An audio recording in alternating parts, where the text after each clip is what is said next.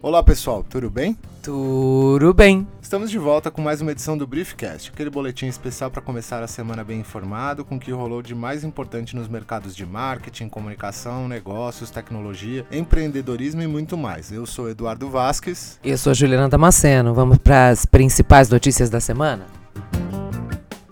Cuidado por onde anda, pessoal. O Lucius, um conhecido site de compartilhamento e armazenamento de imagens pornográficas, apresentou uma brecha perigosa por esses dias. De acordo com os especialistas, a detecção de problemas nos sistemas do serviço teria exposto informações privadas de aproximadamente 1,2 milhão de internautas no mundo inteiro. Desses, pelo menos 10 mil são brasileiros. No Lucius, o usuário se cadastra, configura um apelido e pode enviar imagens de forma anônima, tal como curtir e comentar conteúdos, favoritar fotografias e seguir outros usuários. As informações privadas vazadas incluem endereço de e-mail registrado, atividades, localização geográfica e até gênero, que representa praticamente a quebra do anonimato dos usuários. A maioria dos afetados é de origem alemã, mas há grande número de internautas franceses, russos e poloneses. A brecha em questão já foi ajustada mas é impossível garantir que os dados vazados já não estejam nas mãos de criminosos cibernéticos. Você tem, assim como eu, o hábito de ouvir música enquanto trabalha, Eduardo? Hum, mais ou menos. A desculpa geralmente é a produtividade, certo? Porém, um estudo recente de especialistas em audiovisual destacou que 72% das pessoas que trabalham em uma planta aberta usam fone de ouvidos às vezes, enquanto 66% que trabalham em cubículos fechados também façam isso. Embora você provavelmente nem pense nisso antes de colocar os fones de ouvido, as pessoas ao redor têm suas impressões sobre você quando você os usa. Embora na maioria das vezes você provavelmente queira transmitir a mensagem "deixe-me em paz", outras percepções não intencionais vão sendo criadas enquanto você produz quando perguntaram aos funcionários do estudo que impressões os colegas emitiam ao usar fones de ouvidos, eis as respostas. Quer ficar sozinho, 27%. Focado, 22%. Ocupado, 17%. Adoro música, qualidade musical, 16%. Rude, pretencioso, 9%. É muito, hein? É, bastante. Oi, tudo bom, Rude?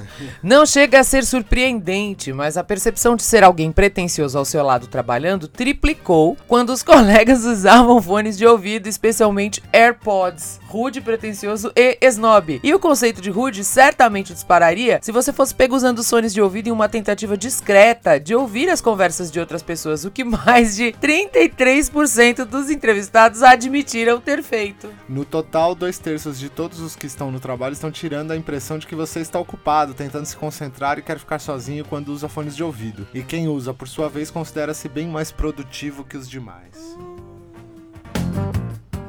O MIT anunciou o investimento de 1 bilhão de dólares para trabalhar os desafios globais da computação e do aumento da inteligência artificial. A iniciativa marca o maior investimento único em computação e inteligência artificial de uma instituição acadêmica americana. No centro desse empreendimento estará a nova faculdade de computação Stephen Schwarzman graças a uma generosa doação de 350 milhões de dólares desta pessoa, presidente, CEO e cofundador da Blackstone, uma das principais gestoras globais de ativos. Eu adoraria doar 350 milhões de dólares para a educação. Eu feliz com muito menos que Opa, isso. sediado em um novo prédio exclusivo no campus do MIT, o novo chamado MIT Schwarzman College of Computing será um centro interdisciplinar para o trabalho em ciência da computação, IA, ciência de dados e áreas afins. A proposta é reorientar o MIT e seus estudos de tecnologia, permitindo que o futuro da computação e da inteligência artificial seja também moldado por insights de outras disciplinas importantes e relacionadas. Nos planos dos líderes do MIT, 50 novas posições no corpo docente serão localizadas dentro da faculdade em conjunto com outros departamentos do MIT, quase o dobro da capacidade acadêmica atual em computação e inteligência artificial na atualidade.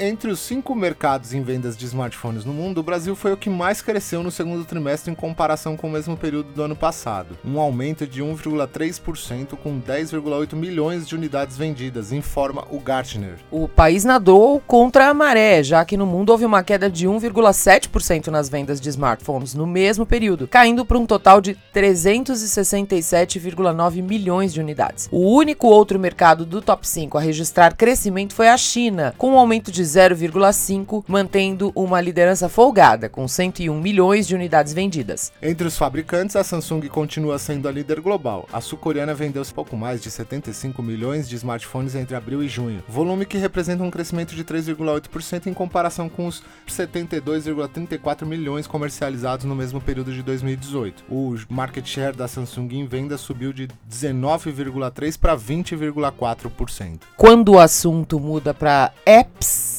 Messenger, Instagram e Telegram aumentaram suas bases de usuários no Brasil. A proporção de internautas brasileiros com smartphone que possuem o Messenger instalado subiu 10 pontos percentuais, passando de 69% para 79%. No caso do Instagram, o aumento foi de 7 pontos percentuais, de 65% para 72%. E por fim, o Telegram, que também cresceu de 13% para 19%, um ganho de 6 pontos percentuais.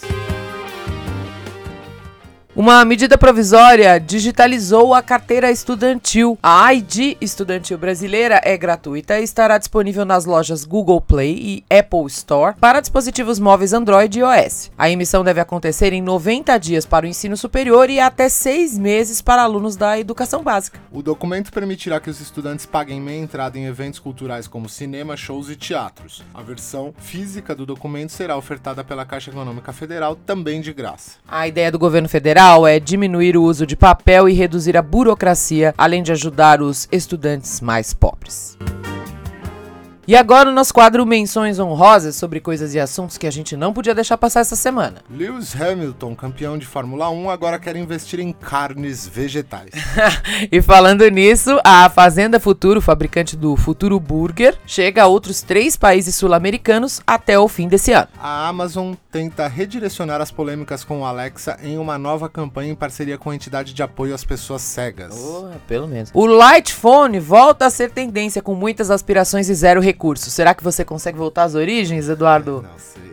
As fintechs são as startups mais desejadas para se trabalhar no Brasil. Em 2019, segundo pesquisa que listou as 25 empresas jovens e inovadoras mais desejadas do país. Tá tudo lá, pessoal, você já sabe. Corre pro nosso informativo da semana, saiba muito mais. www.marketbruff.com.br. E para encerrar no ritmo,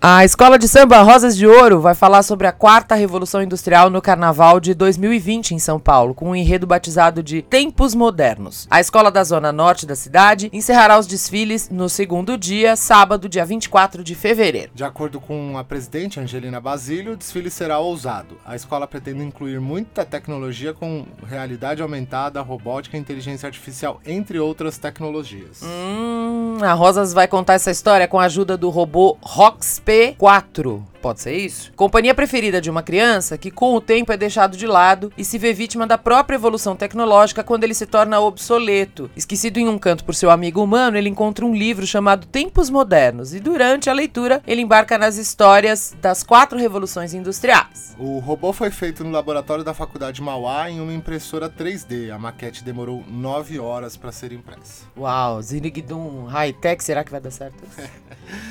o Briefcast é nosso resumão em formato podcast das melhores notícias de tecnologia, comunicação, mercado, tendências e muito mais. A direção é de Aline Sordilli com a colaboração de Helena Sordilli. E agora o Briefcast também está disponível em outras plataformas, não tem mais desculpa para você não escutar a gente. A gente está na Apple, no Google, no Breaker, no Pocket Casts, no Anchor e na Rádio Public. É isso mesmo? Isso mesmo. É isso mesmo. A gente vai deixar os links para você pro que ficar mais fácil. Obrigado pela audiência. Até segunda que vem. Até semana que vem, gente. Um beijo. Marketing.